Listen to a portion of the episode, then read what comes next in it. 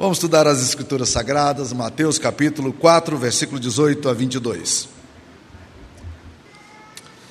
Caminhando junto ao mar da Galileia, viu dois irmãos, Simão chamado Pedro e André, que lançavam as redes ao mar, porque eram pescadores. E disse-lhes: Vinde após mim, e eu vos farei pescadores de homens. Então eles deixaram imediatamente as redes e o seguiram. Passando adiante, viu outros dois irmãos, Tiago, filho de Zebedeu, e João, seu irmão, que estavam no barco em companhia de seu pai, consertando rede, as redes, e chamou-os. Então eles, no mesmo instante, deixando o barco e seu pai, o seguiram. Mateus capítulo 9, versículo 9. Partindo Jesus dali, viu um homem chamado Mateus, sentado na coletoria, e disse-lhe: segue-me. Ele se levantou e o seguiu. Essa é a palavra do Senhor. Queridos irmãos, um dos grandes eh, pregadores norte-americanos, um pastor presbiteriano, eh, chamado Peter Marshall, há um livro dele bem conhecido para a geração antiga aí, para todos sempre, escrito pela esposa dele, que compilou, compilou alguns dos seus sermões. Eh, ele foi capelão num dos momentos mais difíceis da América, que foi exatamente dali do ano 42 até o ano 54, ele foi capelão do Senado americano. E esse homem era um grande pregador. É, ele tinha uma, umas imagens vívidas demais, e é muito bom ler os sermões dele. Se você gosta de um bom sermão bem escrito, ele é um dos homens que vale a pena ouvi-lo. Peter Marshall. E ele então narra, ele pregou um sermão chamado Cristãos de Auditório, em que ele conta uma, ele vai imaginando uma cena de Jesus passando pela Quinta Avenida em Nova York. E na medida em que ele vai passando, ele vai encontrando um advogado, ele entra num lugar, encontra um advogado e fala assim: me segue. O advogado, sem perguntar nada, ele fecha o escritório dele e vai atrás de Jesus. Logo em seguida, ele entra na, eh, numa loja, encontra um comerciante lá, comerciante olha para ele, ele olha para o comerciante e ele diz: segue-me. E o comerciante fecha as portas e vai atrás dele.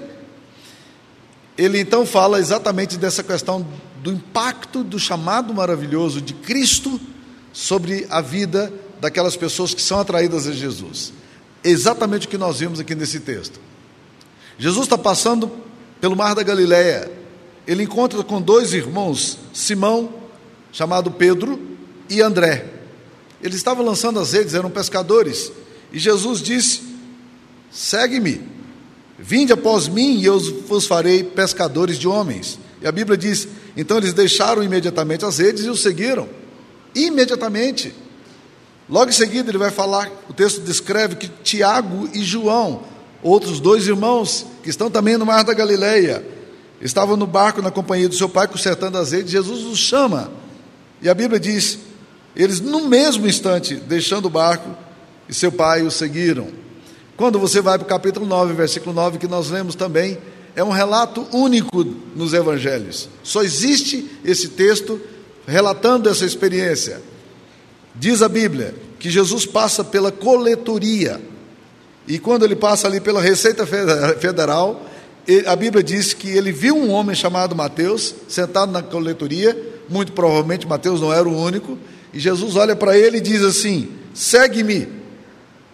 E ele se levantou e o seguiu, imediatamente. Por que é que só o livro de Mateus registra o chamado desse homem? Porque o autor do livro de Mateus é o próprio Mateus. E ele era o coletor. E ele é chamado por Jesus. O que, que existe nesse, nesse chamado de Cristo? Que é tão magnetizante, tão hipnotizante, tão profundo, que leva as pessoas a responderem ao chamado de Cristo de uma forma tão veemente como nós vemos nesses textos que nós lemos aqui. O que, que existe de tão irresistível aqui nesse chamado de Cristo? Primeiro, meus queridos irmãos, eu queria dizer que esse chamado ele é irresistível por causa daquele que chama. Quem está chamando é Jesus. E quando Jesus chama, meus queridos irmãos, essa personalidade atraente que ele tem, essa vocação que ele tem, meus queridos irmãos, ela faz toda a diferença. Quem já ouviu a vida de Cristo entende o que eu estou falando. O chamado de Cristo não é um chamado qualquer, é um chamado de alguém especial. O autor da carta aos Hebreus afirma o seguinte: por essa razão, importa que nos apeguemos com mais firmeza às verdades ouvidas, para que delas jamais nos desviemos. Como escaparemos nós se negligenciarmos tão grande salvação, a qual, tendo sido anunciada inicialmente pelo Senhor, foi-nos depois confirmada pelos que ouviram? Esse chamado é um chamado tão especial, é uma convocação inflexível, convocação para a salvação, para o discipulado. E ninguém por si mesmo é capaz de mudar a sua própria situação, mas o chamado de Jesus nos coloca num outro momento. Então esse chamado ele é irresistível, porque quem chama, quem nos chama é Cristo Jesus. A corrupção do meu coração, do seu coração, a corrupção moral humana não, não capacitaria-nos a romper tudo isso. Mas quando é Jesus que nos chama, nós esquecemos quem somos, nós esquecemos em que condição estamos vivendo, e nós só olhamos para Cristo e dizemos, nós vamos segui-lo, nós vamos segui-lo. E é dessa forma, meus queridos irmãos, que nós precisamos entender. O chamado de Cristo é irresistível por causa de quem chama. Segunda coisa que nós vamos perceber nesse texto, o chamado é irresistível por causa da proposta que nos é dado. Olha o que, que acontece aqui. Jesus diz: Vinde após mim e eu vos farei pescadores de homens. Aqueles homens estão acostumados a pescar. Agora, esse negócio de pescar homens é, parece uma vocação muito superior ao que eles estavam fazendo. Não que a profissão deles não fosse nobre, tanto é que eles continuam na profissão deles. Você vai ver várias vezes esses mesmos discípulos pescando. Mas, meus queridos irmãos, agora eles entendem o seguinte: alguma coisa superior, alguma coisa muito mais profunda do que a sobrevivência financeira, do que os interesses pessoais, do que os seus business, agora está acima de tudo.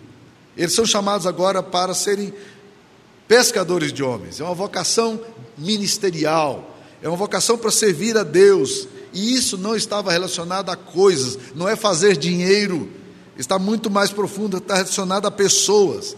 E eles são chamados para mudar a história, como a gente sabe. Esses doze homens que são chamados por Jesus, cada um deles no momento específico, esses cinco que nós vimos aqui, eles são chamados por uma vocação absolutamente especial. É essa vocação de ver que alguma coisa mais profunda está aqui no meu chamado. E quem faz algo por vocação muda completamente a razão de fazer as coisas. As considerações como, como status, como lucro pessoal, como prazer, ficam fora, só entram os elementos subordinados, porque na verdade essas coisas agora são mais importantes. E Jesus então chama para uma proposta muito interessante.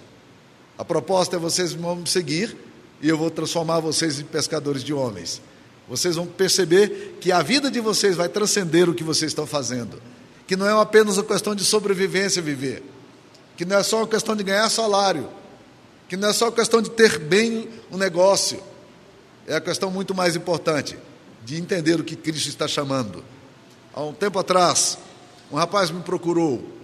Esse rapaz tem um certo conhecimento do Evangelho, mas de alguma forma por causa das pregações que se ouve por aí, ele certamente tinha uma distorção muito grande na questão do que é ser discípulo de Cristo. Ele me procurou, a situação financeira dele estava um caos, ele tinha se endividado, as coisas estavam muito complicadas para a vida dele, ele não sabia como pagar as suas contas, e ele agora que estava desviado da igreja, voltou para a igreja. E ele me procurou para ter, ter uma conversa comigo. E ele então abriu seu coração, expôs a situação financeira dele, e ele então disse para mim, pastor, eu preciso voltar para Jesus para consertar minhas finanças. Eu disse para ele, querido, uh, você pode voltar para Jesus e Jesus vai dar jeito nos seus, nas suas coisas que você fez erradas e equivocadas. Mas eu quero te dizer que o chamado de Jesus não é para você se dar bem no seu negócio. O chamado de Jesus é muito maior do que isso. O chamado de Jesus é para um discipulado, é para você segui-lo. Certa vez Jesus multiplicou os pães e os homens quiseram transformá-lo e fazê-lo rei. E a Bíblia diz que ele saiu furtivamente foi embora. Porque Jesus não quer ser o solucionador de problemas financeiros que você tem. Jesus quer ser Senhor do seu coração. Ele respondeu para mim: É, pastor, o que o senhor me disse é muito sério.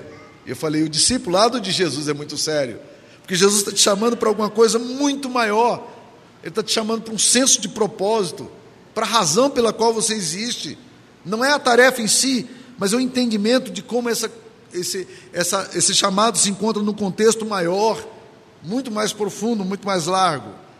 Olha essa história que eu li aqui essa semana, estudando esse texto. No século XI, o rei Henrique III da Baviera se cansou da vida na corte e expressões de ser um monarca, de ser um rei. Então ele foi até Richard Prior, num mosteiro local, e disse o seguinte: Eu quero ser aceito nesse mosteiro contemplativo e quero passar o resto da minha vida como monge. Richard Prior, que era o chefe daquele mosteiro, virou para ele e disse: Sua Majestade, você entende que o compromisso aqui é de obediência e que vai ser muito difícil para você que é um rei? O rei disse, de forma bem segura: Eu entendo, eu quero fazer parte desse mosteiro. Eu não quero mais ser rei. O resto da minha vida eu serei obediente a você. E ele disse: Você entende então o chamado para obediência? Ele disse: Entendo. Então, ouça só o que eu vou lhe dizer. Disse-lhe Richard: Volte para o seu trono. Sirva fielmente no lugar onde Deus o colocou.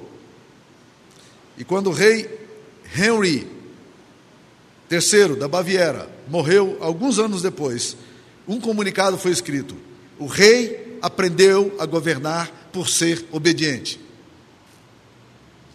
Essa é que é a grande questão. O chamado de Jesus é um chamado para a obediência, para uma vocação superior, para você servi-lo com seus dons, mas de forma entendendo que você tem alguma coisa muito maior. Todos nós temos uma profissão. E as profissões são diferentes. Mas como cristãos, nós só temos uma vocação. E a nossa vocação é servir a Cristo. É sermos pescadores de homens. É colocarmos nossos dons, nossos talentos, nosso expertise, todo o aprendizado, todo o currículo que temos a serviço do reino de Deus. É o chamado para alguma coisa superior. Então, o chamado de Cristo é irresistível, não só por causa de quem chama, mas por causa da proposta que ele traz para nós. Terceira coisa, o chamado de Cristo é irresistível porque ele altera substancialmente as nossas vidas. Não tem jeito de você servir a Jesus e continuar fazendo as mesmas coisas da mesma forma. Alguma coisa de excelência de Jesus vai mudar. Tiago e João estavam consertando as suas redes ao serem chamados. Mateus estava trabalhando na Receita Federal, quando foi trabalhado, quando foi chamado, mas agora ele entende que a ocupação deles é outra agora. O chamado deles agora é para ser transformador e revolucionar o mundo onde eles estavam vivendo. Então, meus queridos irmãos, as suas vidas nunca mais seriam as mesmas como de fato não foram. O chamado de Cristo muda a forma de fazer as coisas, dá uma nova agenda para a gente a gente começa a incluir as coisas do reino de Deus na nossa história e dizer: isso aqui é essencial. Você pode ser uma pessoa muito bem sucedida financeiramente. Você pode ganhar muito dinheiro na sua profissão. Você pode ser um excelente profissional.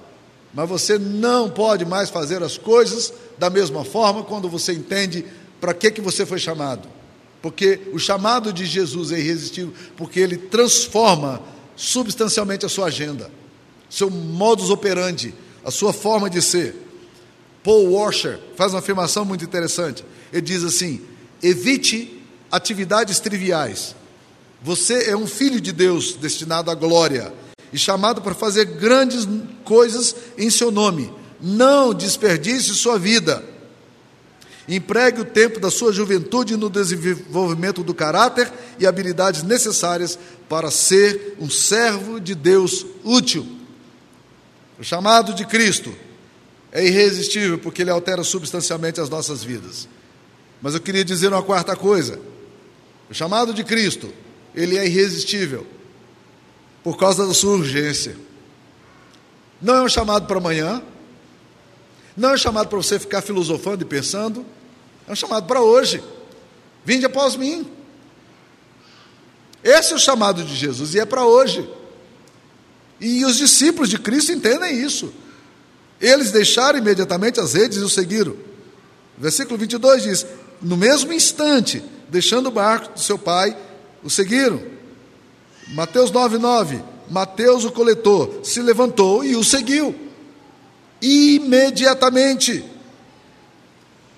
No chamado de todos esses discípulos, nós vemos a importância de não demorar, de não procrastinar, de não deixar para amanhã o chamado de Jesus, porque o chamado de Jesus é urgente, mesmo porque o amanhã você não tem ele na mão. Nenhum de nós sabe o que acontecerá amanhã. Hoje é o chamado de Jesus. No chamado de Pedro, André, Tiago, João e Mateus, eles não disseram: Senhor, essa não é a hora de segui-lo, porque agora eu estou aqui comprometido com o meu estudo, eu estou comprometido aqui com o meu trabalho, é, mas se o senhor deixar para depois, esse negócio a gente resolve, deixa para amanhã. Não, não há essa possibilidade, porque o chamado de Jesus Cristo é um chamado para a gente não deixar para depois, para a gente não adiar. É hoje o chamado de Jesus. Ele é urgente, tem que ser respondido urgentemente. Por não tomarmos uma decisão, nós vivemos sob aquele lema que alguém proferiu. Ontem dissemos que tomaríamos uma posição que mudaria a vida do amanhã. Mas nós nunca tomamos a posição hoje. Martinho Lutero conta uma elucidativa ilustração sobre, sobre essa questão de adiar. Ele fala que certo dia, nas profundezas do inferno, houve uma grande reunião e o diabo-chefe chamou todos os seus demônios e disse o seguinte: Olha, eu estou preocupado com o progresso da fé. Eu vejo que muitas pessoas estão seguindo a ala de, de Deus, estão nos abandonando, e nós precisamos resolver, estancar essa questão. Nós estamos perdendo muitos. Então eu queria saber de vocês: alguém aqui tem um plano que possa ser usado nessa situação? E um diabo, já meio experimentado, deu opinião. Ele diz: olha, que nós precisamos fazer é o seguinte: nós precisamos desencadear o ateísmo e desmoralizar a crença em Deus. Quando ele disse isso, o príncipe do inferno bateu na mesa e disse: Você está ficando doido, é isso que nós estamos fazendo a vida inteira, olha o que está acontecendo, nenhum sucesso. Essa estratégia é velha. Nós não podemos mais continuar insistindo com isso. Não dá para dizer que Deus não existe. Essa crença está arraigada demais na mente humana, não serve. Os demônios recuaram um pouco, mas um demônio, um bom executivo, levantou-se lá e disse: Olha, o que nós temos que fazer é o seguinte: nós precisamos desmoralizar as transgressões e insinuar, insinuar aos homens que não existe essa coisa chamada pecado. Tudo é lícito. Assim o homem se perderá mais cedo do que se espera. E mais uma vez, Satanás replicou furioso: também não serve. Os homens têm experimentado os efeitos da bebida, da luxúria, do crime e têm se dado mal. Já estão escaldados. Enquanto isso, espalha-se pelo mundo a legião de pregadores da salvação. Isso não resolve o nosso problema, isso não é uma boa estratégia. Mais uma vez, o inferno se silenciou. As propostas estavam aguardando ali agora para serem manifestas. E levantou-se um diabo novo. Ele era fera em mídia social. Ele sabia tudo de como, como fazer um planejamento. Ele era mestre em, em tecnologia de informação. Ele sabia o que, que a geração pensava. Como bom executivo, ele deu uma sugestão que faria o diabo ficar muito feliz. Ele diz o seguinte: olha, o melhor que faríamos não é nada disso. Deixe-se a crença em Deus e, o, e os percalços que os pregadores levantam contra o pecado. Mas vamos dizer ao homem que tudo isso é muito certo, mas que eles não se apressem, não precisam correr para a salvação, que eles deixem para amanhã. Que a decisão que eles têm que tomar hoje, eles posterguem para amanhã. E quando ele sugeriu, então nas abóbodas infernais, surgiu um enorme aplauso, todo mundo ovacionando, e aquele estrondo de pessoas, e o diabo aprovando, porque o grande, a grande arma do diabo é fazer você pensar que amanhã você tem tempo, que esse não é o momento, que essa não é a hora.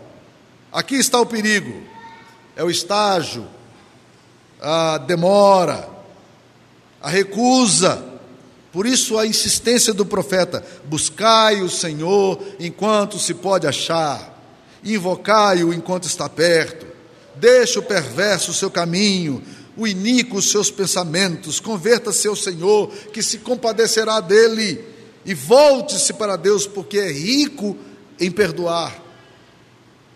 Então, meus queridos, o convite de Jesus não pode ser adiado, é para hoje. Nós precisamos atender os convites de Jesus e voltarmos para o Senhor. Você pode estar dizendo aí agora, pastor, eu nunca vi Jesus me chamando. Essa coisa de Jesus me chamar, de Deus falar comigo, eu nunca vi, nunca aconteceu isso comigo. Deixa eu te dizer uma coisa interessante, eu gosto muito da ideia do Bill Hybels sobre esse assunto. Bill Hybels afirma o seguinte: que Deus fala conosco através dos sussurros celestiais. E aí ele, ele usa uma ilustração que eu gosto muito, uma ideia que eu gosto muito. Ele fala o seguinte: vocês já viram como pessoas, às vezes, que estão tão afastadas de Deus, dos princípios celestiais, de repente começam a ter uma atração pelas coisas espirituais? Como é que uma pessoa que está vivendo longe de Deus pode ser atraída a Deus? Por ela mesma? Você vai sair do, do seu pecado por você mesmo, considerando a corrupção do seu próprio coração? Você acha que você sentiria um mínimo de atração pelas coisas de Deus se não fosse o próprio Espírito Santo que está trabalhando no seu coração? Sabe por que, que você vem a Jesus e nós viemos a Jesus? E todos que estão aqui já vieram a Jesus. Sabe por que, que nós viemos? Porque um dia nós começamos a sentir atraídos às coisas de Deus, inexplicavelmente. Foi assim que Jesus me chamou quando tinha 16 anos de idade. Eu comecei a ser atraído pelas coisas de Deus. As coisas de Deus começaram a fazer sentido para o meu coração. E a despeito de toda zombaria, de toda crítica, de todas as pessoas que me questionavam, eu estava tendo cada vez mais a convicção: eu preciso seguir a Jesus. Não foi fácil, mas na medida em que eu avançava, eu ia percebendo cada vez mais o prazer das coisas de Deus, as verdades do Evangelho entrando no meu coração e na minha vida. Você pode estar dizendo, eu nunca ouvi a voz de Deus. Mas o que é que está incomodando você nas suas noites? Por que, que você está aqui hoje?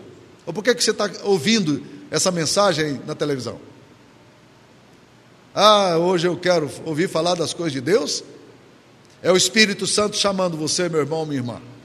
Essa é a hora da gente começar a responder a este chamado, dizendo: Estou aqui. Deixa tudo e siga Jesus. Esse é o maior chamado da vida. Esse é o irresistível chamado de Cristo para a sua história. Não deixe para amanhã. Esse é o tempo, essa é a hora. Submeta-se a Cristo, renda-se a Jesus e volte para Ele em arrependimento e confissão. Essa é a hora que Deus está chamando você. Ouça a voz de Cristo e siga Jesus. Curva sua cabeça, eu quero orar nesse momento. Jim Elliot afirma o seguinte: Não é tolo aquele que abre mão do que não pode reter para ganhar o que não pode perder. Deixa eu repetir. Não é tolice dar aquilo que não se consegue manter para ganhar o que não se pode perder. Está ouvindo a voz de Jesus? Siga-me, vinde a mim, e eu vos farei pescadores pescadores de homens. Ó Deus querido, hoje é dia de salvação, há pessoas aqui precisando tomar uma posição, esse é o momento que o Senhor está chamando essas pessoas para uma entrega, para uma rendição, para uma confissão dos seus pecados e arrependimento. Ó Deus querido, que toda oposição maligna que se opõe às verdades do Evangelho seja quebrada agora e que seja estabelecida a casa do Senhor no coração de homens e mulheres que precisam de tomar uma posição firme e corajosa por, por Jesus. Ministra, Deus, a tua bênção aqui entre nós. Nós te adoramos, nós te, nós te louvamos em nome de Jesus. Amém.